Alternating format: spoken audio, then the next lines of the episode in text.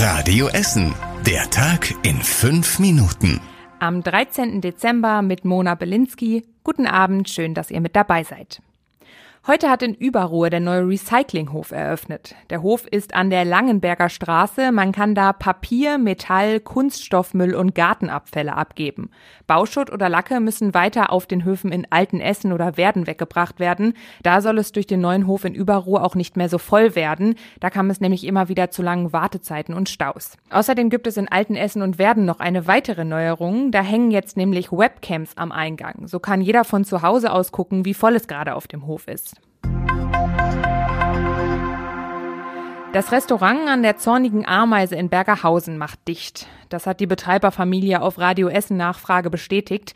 Die bekannte Location wird nicht wieder öffnen. Aber nicht nur Corona hat dem Lokal schwer zugesetzt. Das hat die Inhaberin Sabina Bejic erzählt. Corona war eine ganz, ganz harte Zeit für uns, für die Angestellten, für uns alle. Dann waren wir glücklich. Am 1. Juli haben wir wieder eröffnet. Unter großem Jubel. 15 Tage später kam das Hochwasser. Und seitdem haben wir wieder geschlossen. Und dadurch ist dann die Entscheidung gefallen der Familie, dass wir uns aus Essen verabschieden, leider. Eine Nachfolge gibt es wohl noch nicht. 37 Jahre lang hat die Familie das Restaurant an der Zornigen Ameise betrieben. Am Wochenende soll es dann nochmal einen Ausverkauf von Antiquitäten und Gegenständen aus dem Lokal geben.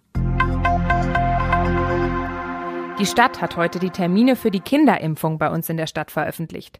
Rund 3500 Termine in den temporären Impfstellen konnte man da buchen. Die Stadt hat die Termine um 15 Uhr online gestellt und hat mit einem riesigen Ansturm gerechnet. Den gab es aber erst einmal nicht. Am Nachmittag waren immer noch viele Termine verfügbar. Geimpft wird an fünf Terminen in Werden, in Altenessen und in der Grugerhalle. Alle Termine und Infos gibt's auch nochmal auf radioessen.de.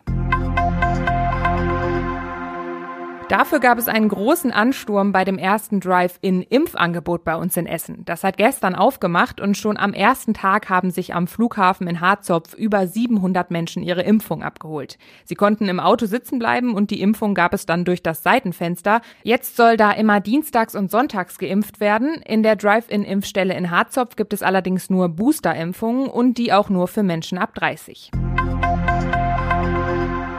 Und auch der Ruhrbischof Franz Josef Overbeck ruft nochmal zum Impfen auf. Der Glaube allein schützt nicht vor Corona, sagt er. Es ginge um uns alle. Wir müssen in unserer Gesellschaft, in der wir leben, natürlich an uns selber denken und an unseren eigenen Schutz, aber genauso an die anderen und dass wir für die anderen auch alles tun müssen, damit sie geschützt bleiben. Im Radio Essen Podcast Essen im Ohr spricht der Bischof auch über seine Arbeit bei der Bundeswehr und seine liebste Joggingrunde. Könnt ihr euch anhören auf radioessen.de.